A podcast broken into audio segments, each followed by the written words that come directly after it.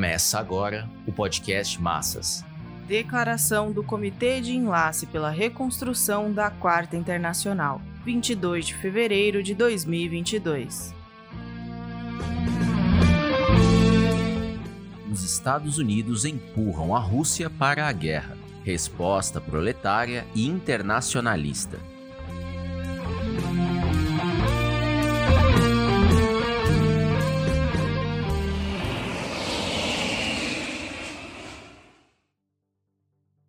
O conflito na fronteira da Ucrânia dura cerca de três meses. Na segunda semana de dezembro de 2021, a Rússia apresentou suas exigências aos Estados Unidos para que cessassem o avanço da OTAN e desmontassem o cerco militar já existente. A escalada desse braço armado do imperialismo norte-americano e europeu se iniciou poucos anos depois de sua criação em 1949, quando reuniu 12 membros. Entre 1952 e 1990, se deu o primeiro passo expansionista, incluindo a Grécia, Turquia, Alemanha e Espanha. Nove anos depois, em 99, foi a vez da Polônia, Hungria e República Tcheca. A todo vapor, a marcha da OTAN rumo ao cerco da Rússia entre 2004 e 2009 incorporaria mais oito países: Bulgária, Romênia, Albânia, Eslováquia, Croácia e três ex-repúblicas soviéticas do Báltico: Lituânia, Estônia e Letônia. Na cúpula da OTAN de Budapeste, em 2008, a delegação americana liderada por George W. Bush defendeu o ingresso da Ucrânia e Geórgia. A Alemanha e França se opuseram com a justificativa de que era prematuro.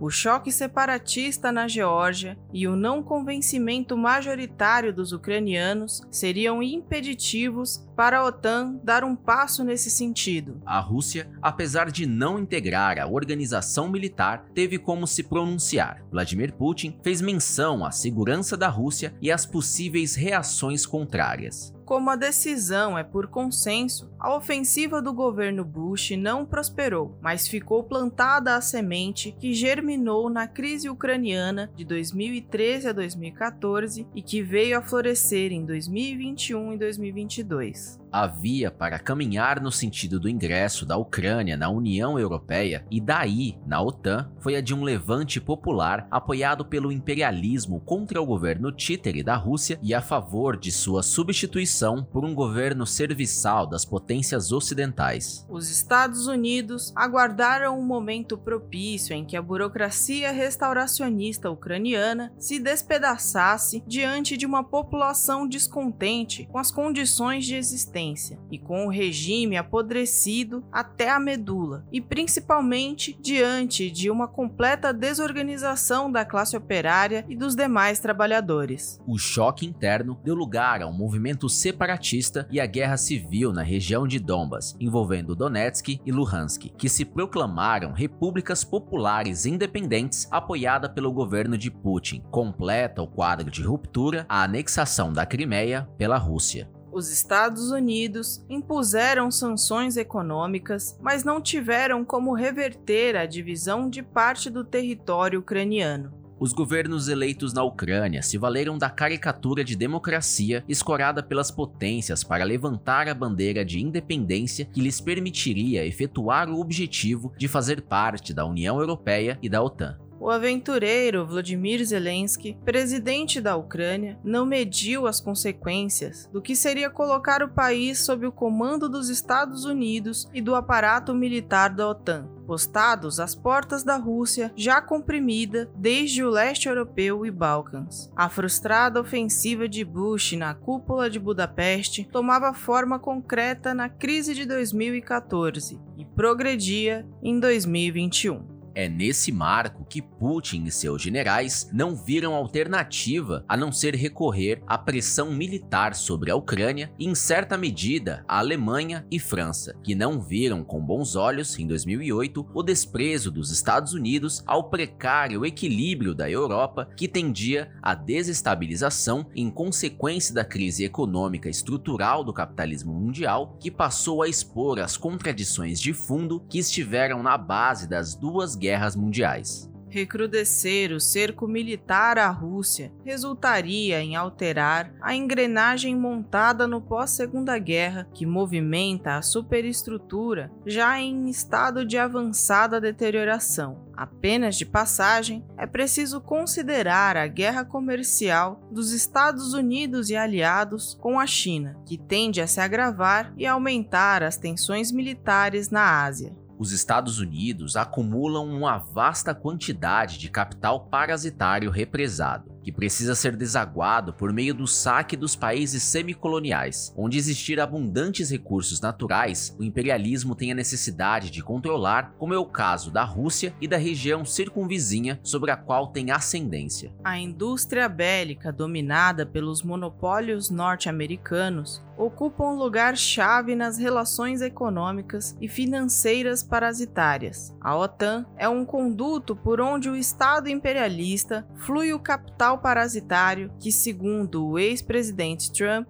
deveria contar com muito mais recursos dos grandes sócios europeus. Por meio desse braço armado, os Estados Unidos passaram a exercer mais ostensivamente o seu poder econômico no pós-guerra e a desenvolver o combate à União Soviética e à China, as principais colunas erguidas pelas revoluções proletárias. Para o mal da humanidade, confirmaram-se as previsões de Lenin e Trotsky de que se a Revolução Mundial não avançasse, a transição do capitalismo ao socialismo poderia regredir e retardar muito mais a marcha histórica do desaparecimento da sociedade de classes. Em seus últimos esforços, Lenin travou a luta contra os primeiros sinais da burocratização do regime soviético e pela elevação da classe operária à condição de dirigente do Estado e da economia. Caso contrário, o estrangulamento da ditadura do proletariado interromperia a transição do capitalismo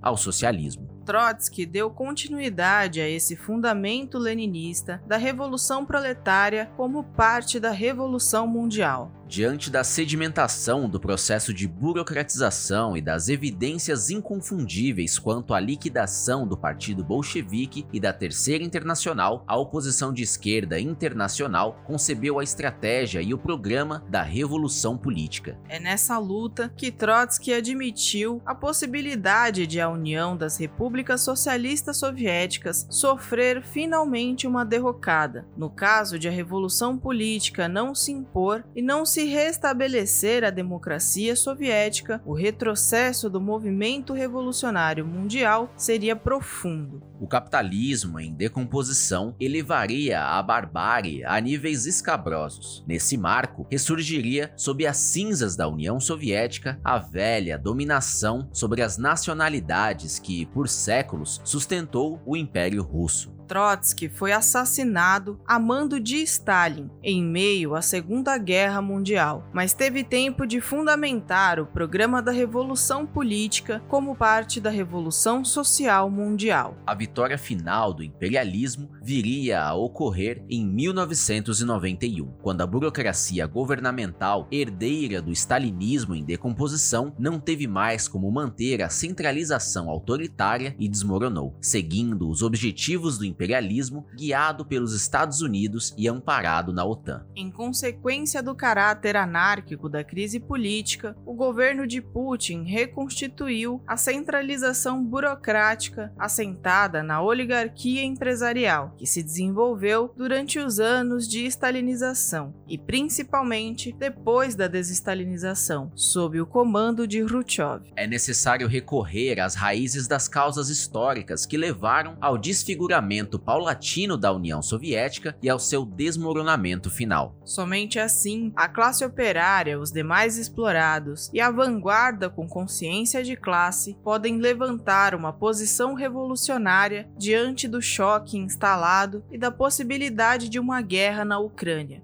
cujas duas principais forças são as do imperialismo norte-americano e a da autocracia russa restauracionista. Os Estados Unidos não admitem que a Ucrânia seja impedida de concluir sua subordinação à União Europeia e ao imperialismo norte-americano assegurada pelas armas da OTAN, como tem ocorrido com a Polônia e as demais ex-repúblicas populares originadas na Segunda Guerra. Putin retiraria os soldados da fronteira com a Ucrânia se Biden aceitasse o pleito mínimo da Rússia. A resposta americana de se realizar um acordo de controle de armas não passou de uma provocação. O problema está em que a Rússia já não pode ceder mais terreno com o desmoronamento da União Soviética e o avanço dos Estados Unidos na Europa Central e Oriental promovido pela OTAN. A posição defensiva da Rússia, porém, se faz pelos mesmos meios, métodos e objetivos do imperialismo, que são o da opressão econômica, intervenção militar e anexações. A Ucrânia se livrou do Estado operário degenerado para se lançar nos braços do Estado imperialista mais potente, saqueador e sanguinário que substituiu na Segunda Guerra a velha hegemonia da Inglaterra. Trotsky e a oposição de esquerda internacional, em sua luta contra a opressão da autocracia stalinista, logo no início da guerra em 1939, defendeu o direito da Ucrânia à independência, quando ainda existiam as bases soviéticas sobre as quais originalmente conquistou a sua autodeterminação. Essa posição programática se opunha à burocracia oligárquica russa e à nacionalista ucraniana. Ao não se percorrer o caminho da real independência, a Ucrânia se tornou peão das forças desintegradoras do capitalismo, do confronto militar e dos perigos de uma guerra. O fracasso da intermediação da França para se chegar a um acordo entre Estados Unidos e Rússia demonstra que o imperialismo norte-americano se mantém inflexível em ceder a um acordo de neutralidade da Ucrânia e admitir que a Rússia permaneça no controle das fronteiras e conserve serve à anexação da Crimeia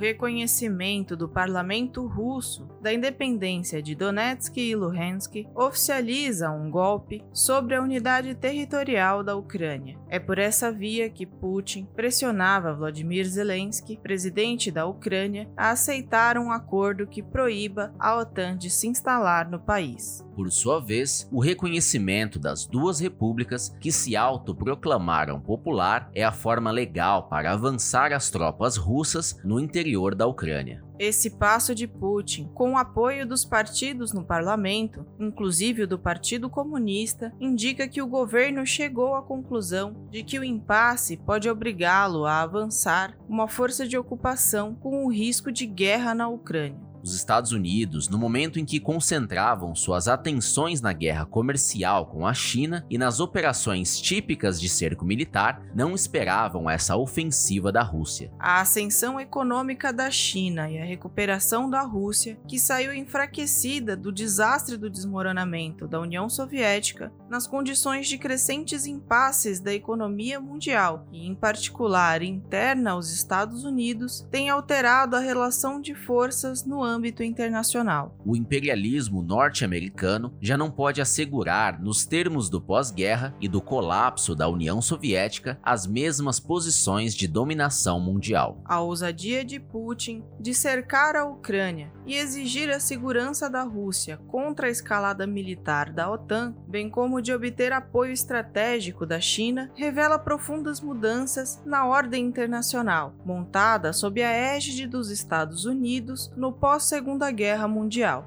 O que está se passando na Ucrânia é uma erupção da contradição entre as forças produtivas altamente desenvolvidas, as relações de produção capitalistas e as fronteiras nacionais. Nesse marco, emergem as contradições do aumento da concentração de riqueza e ampliação da pobreza, miséria e fome das massas. Os capitalistas em toda a parte vêm impondo contra-reformas que mutilam a força de trabalho e travam o desenvolvimento econômico dos países semicoloniais. O período de pouco mais de dois anos de enfrentamento à pandemia pôs à luz do dia o quanto a burguesia não tem como proteger os explorados, o quanto os monopólios farmacêuticos se aproveitaram da catástrofe humana para acumular fortunas e o quanto as potências projetaram a guerra comercial por cima da montanha de mortos. Agora, a possibilidade de guerra na Ucrânia retrata a dimensão da crise mundial de direção revolucionária, que se iniciou com a destruição das bases soviéticas da Revolução Russa pelo stalinismo, a liquidação da Terceira Internacional, a degeneração dos partidos comunistas stalinizados em todo o mundo e a implantação generalizada da política de conciliação nos sindicatos. O confronto entre Estados Unidos e Rússia, por enquanto, emerge sem uma reação do movimento operário internacional. A passividade das massas na Rússia, Ucrânia, Polônia, Alemanha, França e em praticamente toda a Europa expressa a necessidade de superar a crise de direção. Somente o proletariado organizado e empenhado em derrotar as ações contra-revolucionárias da burguesia tem como responder às tendências destrutivas da crise capitalista. O Comitê de Enlace pela Reconstrução da Quarta Internacional vem fazendo uma campanha contra a guerra imperialista com suas declarações empunhando o programa internacionalista do proletariado.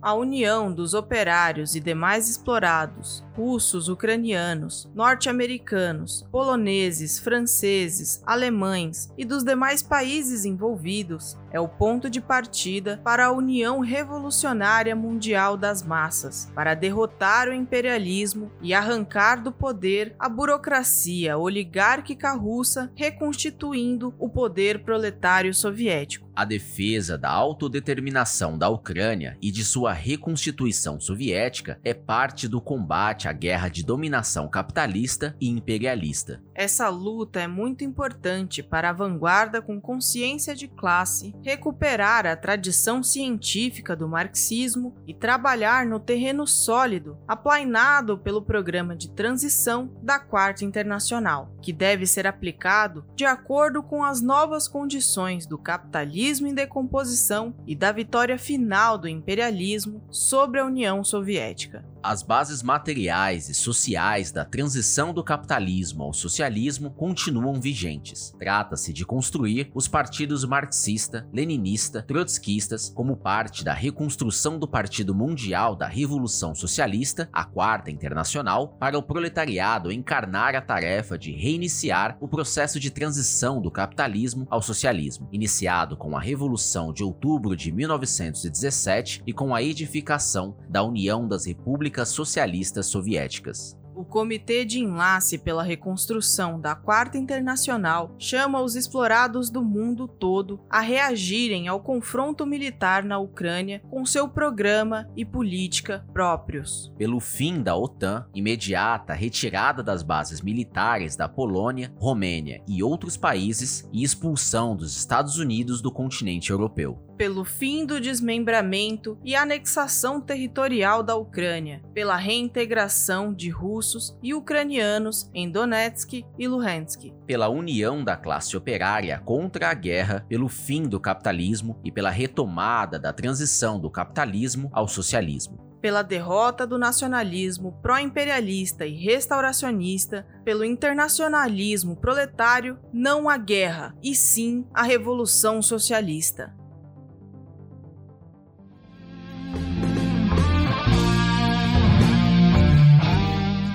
Esse podcast é apresentado pelo Partido Operário Revolucionário, membro do Comitê de Enlace pela Reconstrução da Quarta Internacional. Para mais informações, acesse pormassas.org.